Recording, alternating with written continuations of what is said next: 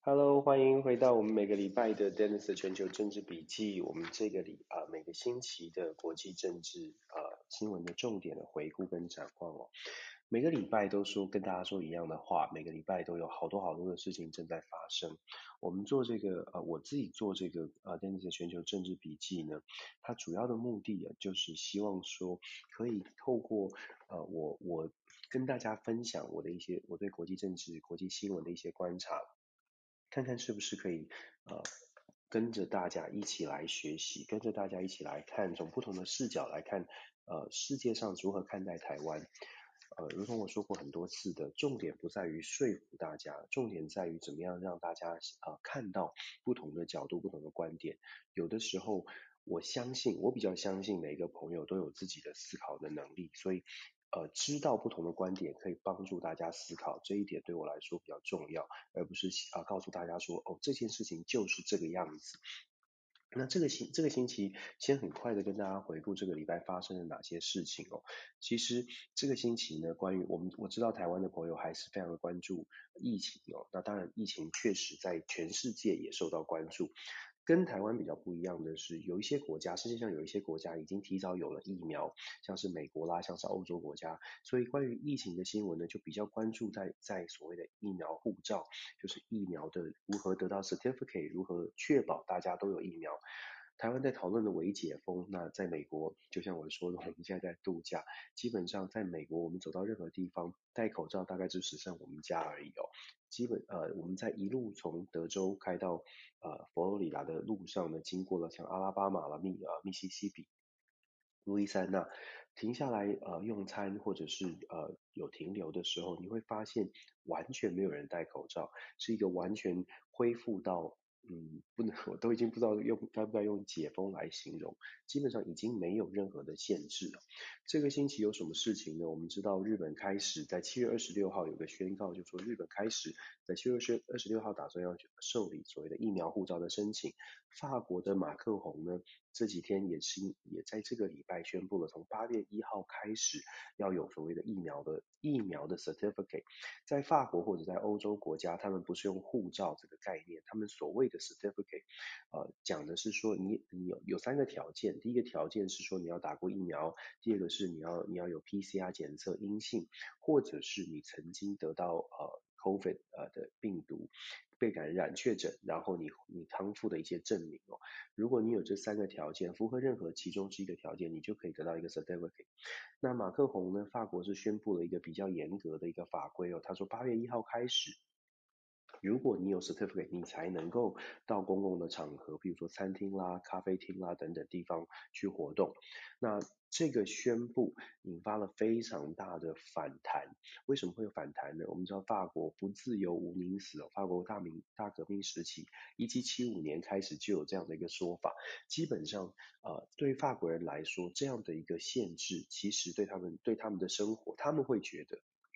呃，其实是蛮不方便的，所以在法国引发了蛮大的反弹。可是这个话题到底该不该做，或者是政府该不该有这个强制力去执行或限制一般人的自由？呃，其实这件呃，在德国也开始有了讨论了，在美国甚至美国的媒体这两天也开始做这样的讨论。我们有时候在想说，自由跟公共的利益到底在。这个界限到到底在哪里？在台湾的朋友，我想我们可能如果遇到这样的经历，接受度会比相对来说会接受会度度会比较高一些，因为大家会觉得，嗯，我们就应该要把自己做好，政政府甚至下比较重一点的限制，比较重一点的、比较严格一点的规范，大家的配合度会比较高。但是在比较个人主义的欧美国家，难度就难度就不低哦，所以我觉得可以。我觉得在台湾的朋友，大家可以一起来思考这个问题。我刚刚说的自由跟公共利益，怎么样才是一个界限？怎么样的限制是大家可以接受的？我们的一起来思考，为什么会有这么大的差距？可是这是国际上面发生的这个礼拜发生的一个事情，可以跟跟大家来分享。另外这个礼拜，还发还发生一些事情，譬如说，古巴出现了大规模的这个反政府的示威，大家可能会觉得抗议啊，就是很正常，大家觉得抗议，大家嗯，全世界都有抗议嘛。可是，在古巴这个抗议事件其实不正常，因为这是古巴从卡斯楚呃就任以来哦，真的真的是第一次有大规模的人民胆敢上街头，因为在古巴事实上过去是用强力的高压的手段去控制的。这个抗议事件呢，我们先姑且不论说它可能动机各种动机都有，有人是真民主真自由，有人是因为经济生活实在是太不好了，受到了美国的禁令、经济的制裁。以及古巴自己对外的这个呃呃 COVID-19 这一块这段过程当中，整个的贸易的表现或者是经济表现确实不理想，导致很多人人民的生活不好，大家想要上街头。不论是什么样的动机让古巴人想上街头。值得思考的是，这些人为什么在这个时间点现在敢走上街头？我刚刚说了，过去都是用强力制裁、强力镇压的。二零一八年、二零一九年，当古巴卡斯楚兄弟把政权转移到年轻的这个领新的新新时代的领导人之后。古巴人民看起来对于政府的要求，从过去不太敢讲话到敢讲话，甚至敢上街头。二零一八年底就开始逼迫着或者是威胁着这个新的上新上任的古巴领导人呢，去开放所谓的。啊，无呃，这个上网，手机上网，然后无线通讯等等，在古巴过去，如果你去过古巴旅游，大概很多人都可以看得到有一些新闻，一些分享旅游手机的分享，就可以知道到古巴，你只你只能用特定的手机，你没有办法像这么在外界的世界一样这么轻松的可以自由的上网。但是在二零一八年底十二月开始，政府开始慢慢的呃开放这样的一个限制。一一九年开始就是等于是全面的有手机啊等等的。那我们刚刚说到的是，不论现在的呃抗议的原因或每一个人他为什么会啊走上街头，但是古我们看见古巴的抗议事件，我们可以思考的是，现在古巴人民敢走上街头这件事，已经反映出来古巴的政府跟过去不太一样。我所谓的不不太一样是，不只是抗呃呃镇压的手段不一样，它其实反映它其实反射的是这个政府的政权可能没有像过去这么的强势或者这么样的有实力哦，所以古巴的动荡或者是古巴的骚乱，恐怕还会再持续一阵子。那问题是出在古巴的公民社会到底想要的是什么？是想要一个民主开放的社会，还是像很多的专制的国家转型之后变成了另一个强权、另一个强势的政党起来带领这个国家？我们在全世界现在这个礼拜或者最近哦，看到了蛮多这样的骚乱。我们看到古巴，我们看到上前两个礼拜我们在讨论的海地，事实上在南非也有类似的状况。这现在的我们可能正在见识到另一外另外一波的一个全球的嗯某一种浪潮，我不敢定义它是民主浪潮。为什么这么说呢？因为我个人觉得，过去如果大家有曾经读过，或者是我们就做一些分享了，世界上的民主浪潮在冷战之后进入了所谓的第三波的民主化。一九九零年代之后，苏联瓦解之后呢，有很多前苏联的国家变成了民主国家。那我们所知道的，像立陶宛啦、波罗的海这些国家，通通都是在那个时候变成民主国家。有一些国家很成功的转型，有一些国家转型的不是那么的成功，他们学西方民主学的不是那么的成功。经过了二三十年，有一些国家倒退回去变成非民主，原因是因为人民的生活没有变得比较好。民主化之后，人民生活没有变得比较好，再加上过去可能有一些辉煌灿烂。的时期是发生在专制的时候，让很多的国家有了民主制度，可是想要回到原来那个时代哦。那我们要怎么样看待现在的这个所谓的抗争，或者是想要推翻专制政府呢？我个人觉得，它可能是有一部分的原因是希望跟西方国家一样，跟其他国家一样，诶，有民主有自由，但是核心的问题还是人民的生活是不是能够在换了制度、换了领导人之后就能够改变哦。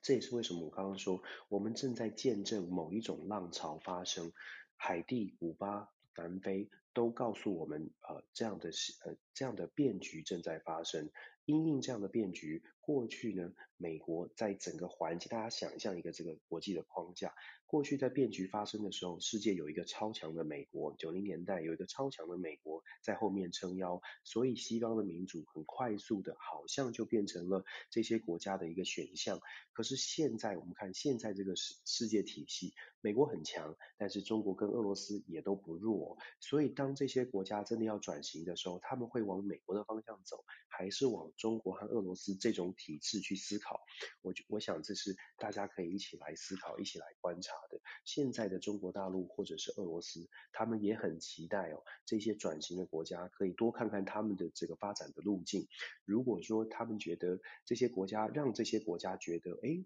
中国、俄罗斯这样的发展路径比较有效、比较厉害，或许呢，这些国家就会往这个方向去靠拢。那么大家就可以想象说，呃，这些国家未来的发展会是比较像是啊、比较比较发展成什么样的国家，比较是哪一国的盟友。我们讲到盟友，我们就必须来谈谈现在世界。我刚刚说了，这个世界有一些国家在争取自由，有些国家在想要推翻它现在的政治体制。那有一些国家是。呃，政治体制正在瓦解当中。我们讲的就是阿富汗哦。其实阿富汗的消息，我每个礼拜都在分享。为什么那么重要？因为我觉得阿富汗的故事，某种程度来说，可以反映现在的国际局势，以及台湾现在的处境或未来可能会面对到的一些消息。阿富汗这个礼拜呢，一样战事继续在延续。在台湾的朋友可能很少关注到阿富汗现在走到什么样的地步了。在呃星期五哦，七月十六号星期五的时候呢，很不幸的，路透社一个非常知名的摄影记者在采访坎大哈，就是阿富汗南方的城大城重要城市坎大哈的时候呢，不幸的被攻击，然后身亡。为什么这个呃这个城市这么重要？然后为什么这个呃路透会路透社的记者会过世呢？是因为坎大哈这个城市，它其实在阿富汗的地图，如果大家有阿富汗的地图，把这个坎大哈的地方列出来，就会发现这个是阿富汗连接呃。连接亚洲、印度跟巴基斯坦的一个重要的关口、重要的城镇，这也是双方塔利班跟阿富汗的呃政府兵家必争之地，双方竞争的非常的激烈。塔利班在上个礼拜就宣称他们拿下了坎大哈。可是政府军呢，Special Force 就是特种部队哦，马上回击，又发又开发呃发表声明说，没有塔利亚塔利班没有控制下坎坎大哈，坎大哈还是这个城市还是在阿富汗政府的掌控之中哦。那我们说呃，阿富汗的政府也宣布坎大哈呢进入宵禁，在这个礼拜宣布进入宵禁，天黑之后不准出门。预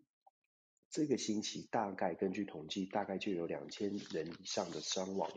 整个阿富汗现在遇到的穷状况，根据联合国的统计，应该已经有超过三百五十万人是流离失所的。我想，我我们都很难想象，就像我现在坐在旅馆的饭店房间里面，大概很难想象流离失所的战乱情况是什么样子。可是现在阿富汗正在真实的面对，阿富汗现在三百五十万人，它引发的引发三百五十万人流离失流离失所，事实上它引发的是。对于外国来说，对于美国、欧洲国家来说，后面有许许多危机，直接想到的就是所谓的难民潮会不会发生？我们知道欧洲国家跟美国都说，哎，我们会给一些签证给这些曾经帮助过美国的人，可是这个数量是非常少的。欧洲大概德国给了两千四百个难民签证，美国给了一万多个，可是我们说三百五十万的难民，那。在阿富汗，大家会不知道会不会跟我一样有一个疑问，说，诶，为什么在阿富汗这样子这么纷乱的情况之下，诶，好像美国好像还是有很多的使馆，那这些使馆区不会受到攻击吗？事实上，在阿富汗呢，比较特别的是，阿富汗在首都开喀布尔这个地方，他们划了一个所谓的绿区 （Green Zone），俗称绿区的 Green Zone 这个地方，Green Zone 是高墙戒备，它是。高度戒备的整个墙围起来，在 Green Zone 里面是一个完全不同的世界。要怎么想象 Green Zone 呢？大家就想那个以前这个中国在八年抗战时期那个老电影哦，上海滩的租界。我不知道大家能不能想象那个画面。事实上，Green Zone 就是上海滩的租界。什么是租界呢？隔一条河，隔一条街，完全不一样的世界，在里面车马这个这个车水马龙、歌舞喧呃歌舞喧升平哦，这就是阿富汗 Green Zone 里面的一个状态。在 Green Zone 里面，外外国使馆区、外国的学校，这个呃侨民都住在这个地方，基本上跟外呃整个喀布尔外面的世界是完全脱离的。这个星期关于 Green Zone 里面的故事是什么呢？这个星期 Green Zone 里面有很多的大呃很多的大使馆开始宣开始撤出，开始调整他的人事，开始宣布侨民撤离，像是中国、法国呢都宣布要从阿富汗撤侨，澳大利亚在这个礼拜也宣布了。要从 Green Zone 当中把他的使馆的人员撤出。现在澳大利亚、澳洲在呃阿富汗的驻军现在剩下八十名，根据媒体的报道，最多的时候阿富汗呃澳洲曾经在阿富汗有一万五千名的士兵哦，配合联合国的维和部队了。那我们看到种种的迹象，阿富汗是不是快快要瓦解了呢？其实阿富汗的就像我刚刚说的战乱，然后难民非常多的人流离失所。美国遇到的状况是有两件，有两个事，有两，应该是说，美国最大的挑战在于，当美国军队撤军之后，美国到底还对于阿富汗有多少的前置能力？现在根据美国就是前驻阿富汗的大使，他叫 Hugo Lawrence，他在这个礼拜有有机会受到媒体的访问，他说他是他是奥巴马时代跟川普时代，他都曾经驻阿富汗担任呃大使跟全权的这个处理的。这个美国的代表，他说，美国现在遇到的两大问题是没有驻军之后，怎么样处理两个挑战？第一个挑战是。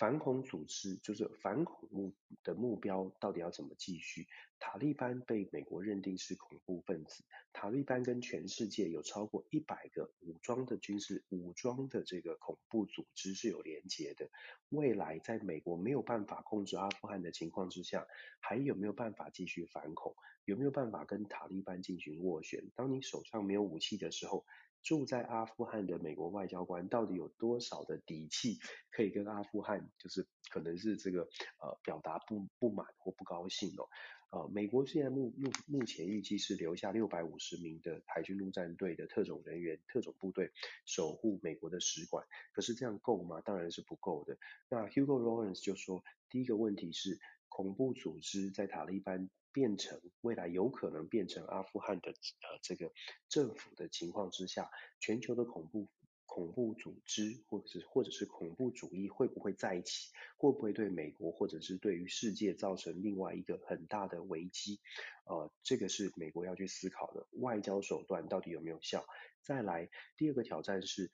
当美国完全撤出之后，如何跟阿利跟阿富汗的政府，或者是未来的塔利班政权去谈所谓的人权，或者是美国一直在讲的保护妇女啊，保护呃阿富汗的公民权，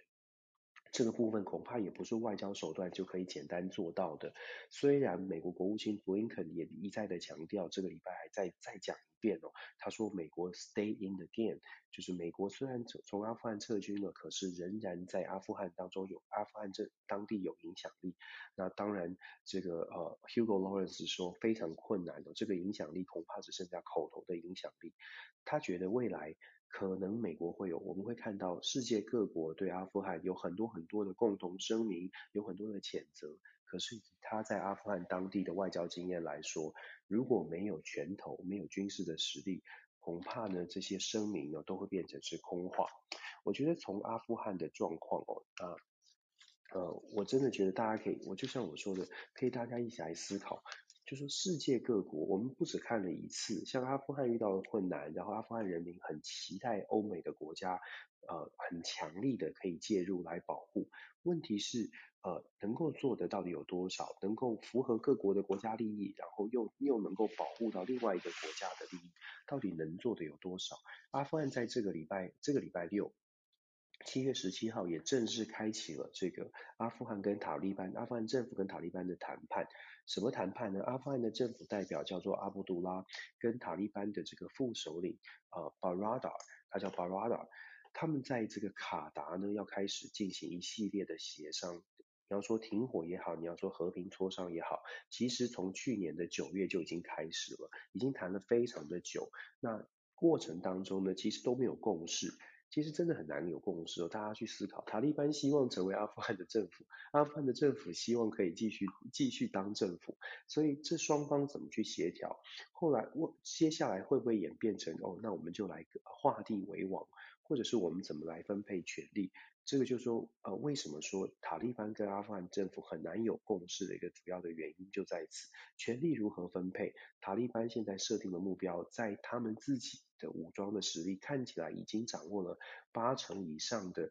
呃阿富汗的呃这个土地或领土，掌握了超过八成的控制权之后。你要阿富，你要塔利班跟阿富汗政府谈判，然后说哦，我们占了八成，你们只有两成，所以那呃，我们我们来共享权力。我觉得这是一个很简单的逻辑，大家可以思考。如果你是塔利班的首领，你你现在的态度，你现在的手上的筹码，会让你愿意就是说稍微的让步吗？那塔阿富汗的政府在没有美国的支持之下，到底又有多少的筹码可以继续的跟塔利班谈判？我觉得整个阿富汗的情况呢，确实让大家觉得，嗯，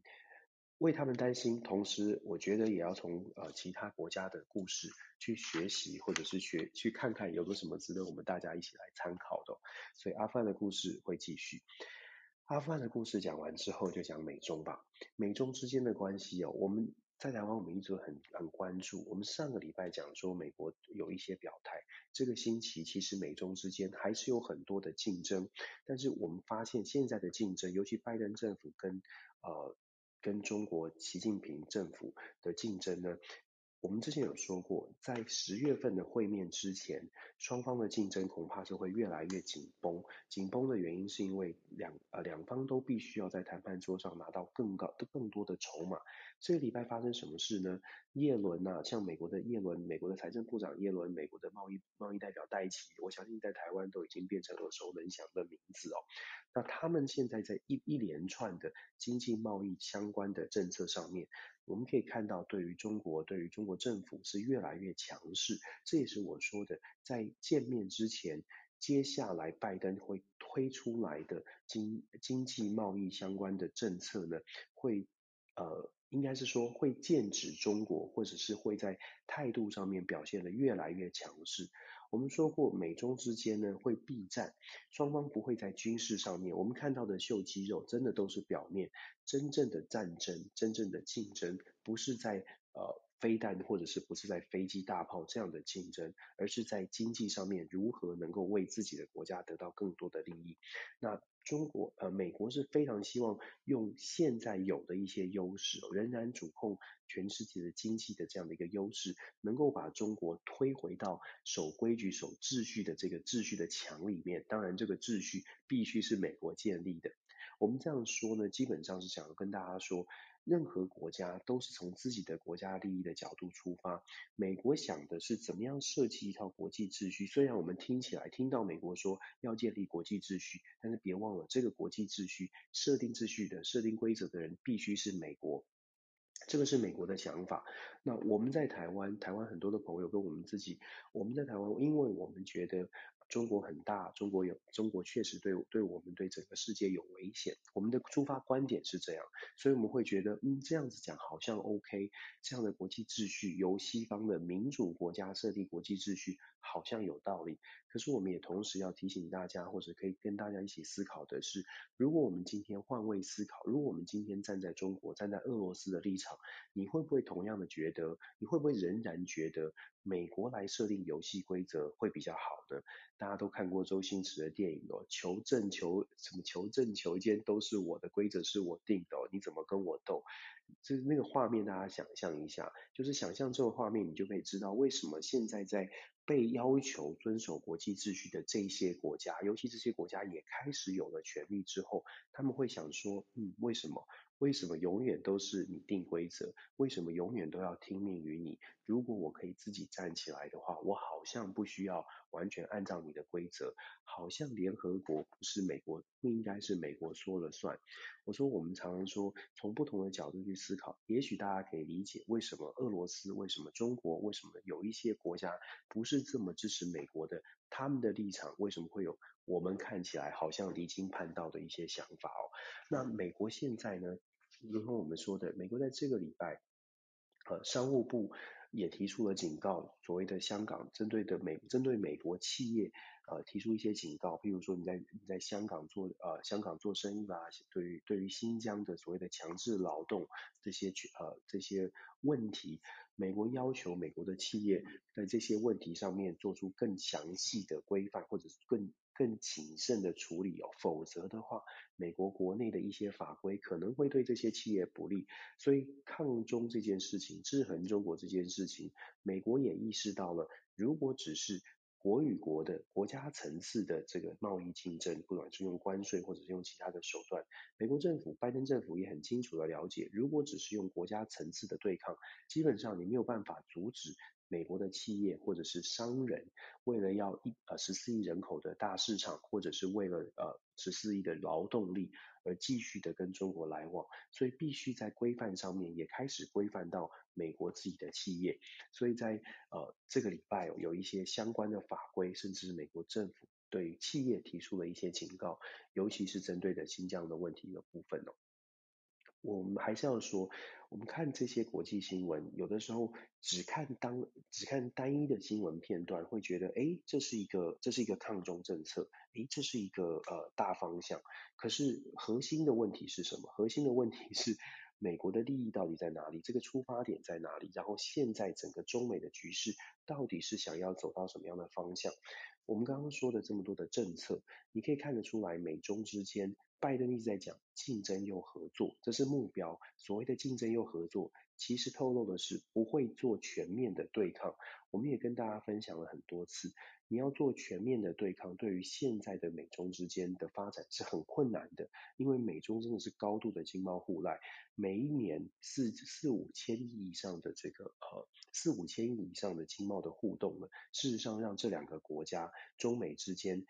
双方都不会想要战争，我们再讲一次，双方都不想要战争，只不过现在要靠什么样的智慧，让这个对冲当中的中美找到一个都可以舒服下装，都可以舒服。稍微的呃面可以挂面子上挂得住的一个解套的方案，现在是大家正在思考的问题哦。那当然我们说了动作不断嘛，经济上面的动作也有，军事上的动作当然也有啊。在台湾的朋友大概这个礼拜都很关心美国的军机快闪三十分钟到呃三十分钟快闪松山机场的事情哦。中国当然急得跳脚，可是我们还是说更理性一点、冷静一点的判断，就知道这种这种互相逗弄。有点像是拿小刀子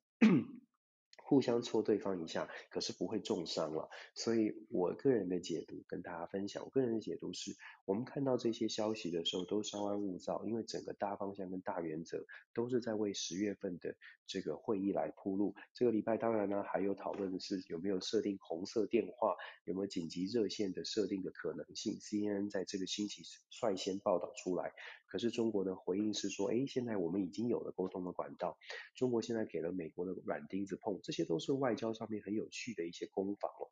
呃，这些攻防我们看看，这是也蛮蛮好玩的一些观察，这些都是将来的一个故事。讲到红色电话，我就必须说，其实红色电话这件事情呢，呃，一九六三年美苏之间首先创立的这种。热线在古巴飞弹危机之后创立这个热线，他创立热线的原因是因为要避免不必要的冲突发生，尤其是核子国家、核弹国家发生冲突很可怕嘛，案件一案可能世界都毁灭了。所以在美中呃一九六三年设立了这个美苏的热线电话之后呢，好像降低冲突就是用这种热线电话是最方便的。现在也某种程度反映出来，美中之间确实需要直接沟通、直接交流。拜登跟习近平有没有办法设立这个电话？很多的专家学者其实都做过分析。讲很容易，但是要做是很难的。这并不是拉一条电话线就可以解决的问题。这必须，如果要设热线电话，基本上就已经是跨出了朝向这个双方退让、双方要坐下来好好谈的第一步。所以现在呢，还不到那个时机。就算要设电话，恐怕也是要等到这个冲突再紧、更紧张一点的时候，可能双方才会有比较高的意愿来设这个电话。否则现在。就说美国跟中国都在都还在累积自己的资源哦，这个电话设置的目的恐怕就啊意义就不是很大。那这个礼拜呢，还有一些相关的消息跟美中之间的对抗是有关的，譬如说美国的副国务卿 Wendy Sherman 呃有传出有打算要跟中国的副外交部长来见面。可是呢，被中国一样的打了回票，认为说层次不对，层级不同，副国务卿见的不应该是外副外交部长，或者是中国刻意不愿意让副外交部长跟他见面。所以美中之间的竞争在外交上，如同我说的，竞争还会继续，一些软钉子啦、硬钉子啦，或者是这个冲突的部分，大家在旁边，尤其在台台湾在旁边看戏，应该会继续从现在到十月会看到非常多的这个交锋。那德国，我们讲。美中关系就跟这个世界其他的国家也有连带的影响。德国总理梅克尔事实上这个礼拜也拜访了美国的白宫。拜访白白宫呢，很多人就说：哎，那拜登会不会要求德国站在呃美国这一边一起来，一起来对抗中国？当然会啊，这是拜登的期待，这也是拜登想要做的事情。所以他跟梅克尔的对话，我们如果我们从会后的共同声明，你就可以看到呃。一样的，你如果我我的解读会是，你可以看到两个人都很有经验哦。梅克尔不会被拜登耍得团团转转，梅克尔在呃称呼拜登叫做 Dear Joe，呃凸显的是两个人的个人的认识很久，然后个人的情谊不错。可是当拜登讲到了呃共同来对抗中国，对抗中国呃掀起激起的这个世界的呃威胁的时候呢，梅克尔的回应就比较有趣了。梅克尔说，德国绝对站在自由民主啦、言论。自由、自自由、民主、法治这样的一个民主的价值上面，德国是绝对支持的。那在很多的问题上面，德国也支持美国的做法，气候变迁啊、贸易啊之类的。可是德国呃，梅克尔也说，德国就算跟美国是好朋友，可是在很多的意见上面呢，也会有所不同。针对抗中，所谓要不要全面抗中的问题，很显然的，德国是保持的比较保留的态度，比较保留的立场哦。所谓的梅克尔路线，梅克尔过去十几年的执政带领的德国一直是走非常务实的路线，他并不会特别的反中，并不会特别的抗中，因为他很清楚德国的企业，德国尤其是汽车工业，在中国大陆的市场有多么的庞大，也非也影响了高度的影响了德国的生机跟德国的发展。对于德国从国德国的国家利益的角度的出发，德国不可能完全的跟着美国后面走，因为。德国对于中国，德国至于中国的关系跟美中之间的关系是截截然不同的。对于欧洲国家来说，真正最大的威胁，至少到目前为止，对欧洲国家来说最大的威胁不是中国，还是在俄罗斯的部分。这也是为什么美国有这么高的难度要去说服欧洲的国家全面的、全部的站在美国这一方。当美国认为中国是最大威胁的时候，下一步是要说服西方的民主的盟友同样都有这样的认知。可是，在地缘政治的角度出发的话，你会发现欧洲国家他会非常担心俄罗斯的普丁，比担心习近平还要更多，因为毕竟天高皇帝远哦，距离还是蛮远的。所以在德国梅克尔跟拜登的见面会上呢，你可以看到梅克尔不论呃梅克尔态度表现得非常好，可是呢这个这个态度立场也站得其实是非常的坚定。我们是好朋友，可是我不会每百分之百的每一件事情都跟着你走哦。这一点，我想在台湾呢我们也可以来看一下，也可以作为一个参考。虽然我们的国家的呃国家的大小啦，整个整个条件可能不太一样，可是，在外交上面有些事情确实是可以跟梅克尔学习。梅克尔路线会不会延续，这是另外一个值得关注的话题。我们知道梅克尔今年就是卸任了，所以我我用毕业旅行来形容梅克尔这一次的。啊，访问白宫哦，他留下的身影，他留下的路线会不会继续？德国现在的拉舍特，就是他基督教民主联盟的这个接班人拉舍特，会不会延续梅克尔的路线呢？呃，我个人觉得大概还是呃，如果说基督教民主联盟可以胜选的话，这个让这个呃。梅克尔路线大概就会维持，梅克尔路线就是亲美，但是不不不全面反中哦，在议题上面可能会站在美国这一边，可是，在务实现实的利益角度出发，德国仍然会继续的跟中国做生意，这个这个大概是梅克尔路线的一个基本的论述。那当然有一个很大的变数在于，德国现在九月份的这个选举会不会由绿党或者是起，就是说呃在野党。组成联盟打败基督教民主同盟呢？现在还有几个月的时间哦，事实上没有不能说完全的没有机会。我们就简单的说，如果真的由现在的在野党去取代了基督教民主同盟，拉舍特拉舍特没有成功的点没有成功的当选，没有继续延续梅克尔的路线，那么整个的欧洲变局就会更多，因为目前的在野党。所抱持的所在中国议题上面的角色，就相对来说是非常强悍的，就跟有一些我们在啊台湾看到的欧洲国家一样，他对于中国是基本上是非常的强悍。但是现在这个强悍哦，反中哦，到底他是选举语言，还是说他真的上任之后也会这么样的务实落实的做到？我觉得这又是后续值得观察的。为什么呢？我们看美国这个这个礼拜也有新闻讲到美国的前前呃前副总统彭斯。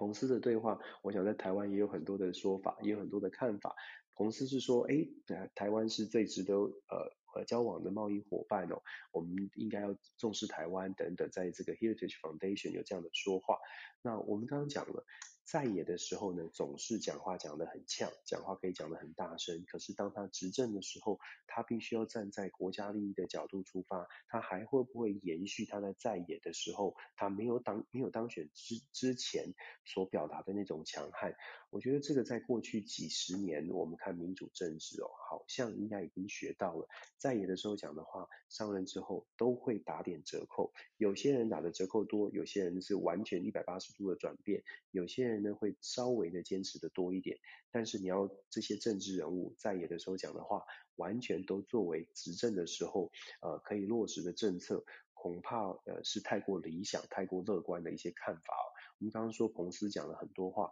那我们就可以，其实我们可以回想过去在川普时代，虽然在抗中讲得很大声，可是当遇到了国家的利益，尤其是贸易的时候呢，当年的 Robert Lighthizer 呃在川普时代的贸易代表。多次否决，多次阻挡美国国会要求跟台湾进行更进一步的贸易交流的这样的一个提案跟想法。他们的想，当时他的讲法是。我们不喜欢中国，我们要靠，我们要制衡中国，但是没我们没有办法在这个，我们不会用这个呃，没有办法去用跟台湾做贸易或者是力挺台湾来阻让让这件事情去阻碍到我们跟中国的贸易谈判。很显然的，这就是当时当当他执政之后，国家利益的角度，国家。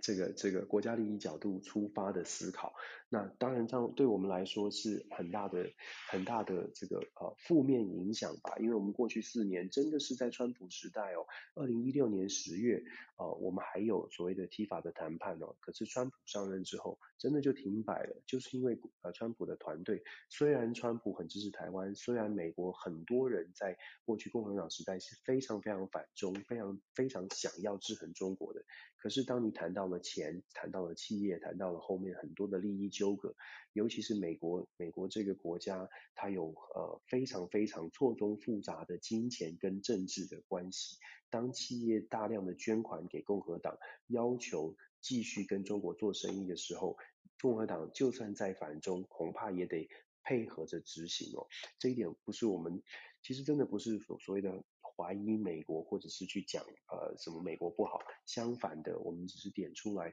国际的现实，我们可能要更有智慧来面对。这也是我一直的一直的论述，我团结的台湾才有力量哦。那团结的台湾有智慧的来看待这些事情，可能是我们想要做，我们必须要做到的事情。那呃最后再谈一下美国现在的呃这个这个礼拜还把这个过去这一个礼拜还发生了一些。哪些事情呢？其实，在美国呢，呃，这个礼拜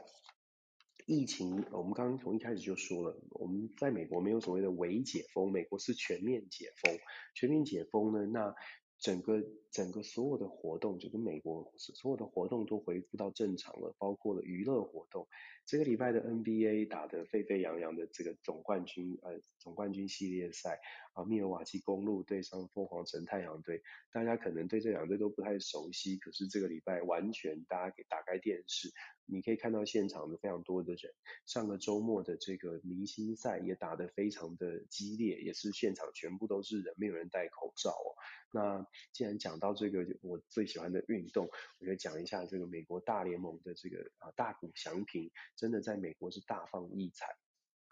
不知道有没有朋友关注，跟我一样很喜欢运动。大谷翔平在美国大放异彩的事情呢，也让整个在疫情后疫情时代，配合着这个后疫情的解封，现在他获得极高度的关注哦。一个人对于整个国家的形象，我身边有很多的学生在讨论到这个棒球的时候，都谈到了这个日本的奇才，这个天才型的人物哦。这让我回想到我那时候刚到美国来的时候。刚好遇上了王建民的热潮，当时我们在美东，很多人真的很多人因为王建民看见台湾。我我这今天的这个总结哦，我必须说就说我们在台湾到底能不能被世界看见？台湾可以被世界看见，而且台湾有很多个面向都已经被世界看见。我常常觉得，我们现在已经脱离了那个台湾，当然还是会有人说台湾、Thailand、泰国傻傻，台湾、泰国傻傻分不清楚，一定还是有这种人。可是我们真的在大部分的时候呢，我们已经脱离了那个呃台湾到底是哪里，然后台湾是泰国这样的一个呃这样的一个状态，已经真的有点脱离那个时候。大概你讲出台湾，大概大家都知道。不论你讲中华民国，讲台湾，只要解释，哎，台湾跟中国大陆是不太一样的一个地方。基本上在美国或在全世界，嗯，应该啦，尤其在后疫情过了一这段疫情的过程当中，都大家都知道。那我们接下来要做的事情是，希望可以更多的朋友去真正了解国际社会怎么看台湾，不要再掉入那个大家都不知道我们，所以我们要我们要我们要我们要讲台湾，我们要讲，我们现在下一步可能要做的是，透过对于国际世界。国际新闻事件的了解，就像我们说的，中东的问题、非洲的问题，好多好多国际的变局正在发生。我们是不是大家都开始去看国际，然后了解国际到底怎么看台湾？我们有没有更多的对国际的认知？呃。这不是说好像别的国家都有国际观，不是，相反的，我会觉得，因为台湾地特呃地位的特殊或者是独特，所以我们更需要知道我们在世界上面的地定位在哪里，也许可以帮助我们呃。帮助我们把自己的优势更加的强化，这是为什么我觉得分享国际新闻，也许呢可以有一点点帮助的原因哦。这是为什么坚持，不论什么时候我都要继续继续讲，继续讲国际上面我们呃。这个所所处的这个世界上，我们到底遇到了什么样的问题，或者世界遇到什么问题，我们可以学到从美国或者是这些大国在处理这些问题的过程，我们学到些什么？我为什么今天特别讲中东，讲阿富汗？我为什么会去会去关注南非？我为什么会去关注海地、古巴？其实关键的原因就在于，当美国处理这些国家，他的手法、他的作为，事实上都可以都可以拿来让我们自己去做参考。最后，我还是要说，台湾有很强的地方，可是台湾最强的应该是人的脑，应该是我们的，应该是我们的人哦。我非常喜欢林氏璧孔医师，他在常常分享的时候，都是站在专业的角度，希望我们不要用颜色去看待事情，我们应该，我们可能要一起去思考的是，每一个说话的人都是为我们台湾好。那都是为台湾好，那是不是我们可以去包容不同的意见，让我们继续往前走，走得更强？两千三百万的力量绝对大于一千一百五十万的 接半哦，对半分。假设对半分了，假设有不同的颜色、不同的立场，我觉得两千三百五十万、两千三百万人的力量绝对是很强大的。那我们也真的已经展现有很多次了，我们希望可以继续发挥下去。这个星期的国际新闻啊、大概是这样哦。那每个礼拜呢，我希望用固定的时间，等到休假结束之后，会回复到呃星期天，台湾时间星期天晚上十点钟，固定跟大家分享一个礼拜发生了哪些事情，然后下个礼拜大概会有什么事情发生。呃，我期待在下个星期我们还是可以继续跟大家分享。在整个在欧洲，在在中东，在在呃呃加勒比海的一些变化。我们呃接下来在下个星期，我们可能会看到一些新闻，关关于我们在南非在非洲的这个呃友邦史瓦蒂尼它的一些政局的变化。现在史瓦蒂尼呃我们的邦交出现了一些危机，为什么呢？因为史瓦蒂尼他们要求民主，他们要推翻贪贪腐很久的这个。王王室哦，有十五个王妃的国王，呃，在整个过去这一段时间，尤其在疫情发生之后，整个国家的经济是非常非常不好的，所以斯瓦蒂尼可能在国情上面会有一些变化。台湾过去一直非常支持王室，因为我们要维持邦交，这是我们的无奈。可是因为站在王室这一边，会不会导致呃斯瓦蒂尼的人民觉得，嗯，也许台湾呃。支持不对人哦，那这些是我们在下个礼拜可能会看到的一些后续外交上面、国际政治上上面的一些延伸的发展，呃，可以跟大家一起来分享。我相信在下个星期有更多的故事可以说。谢谢大家的关注，谢谢大家一起来参与我们的讨论，也非常期待大家继续继续用理性乐观、理性中立的方式来看待我们我们的生活，看待我们生活周遭的所有的朋友，真的团结真的力量比较大。希望我们的呼吁大家能够听得见，感谢，谢谢，谢谢。我看到林 孔医师在这里，谢谢大家，我们继续加油。OK，下个礼拜见喽，晚呃晚安，拜拜。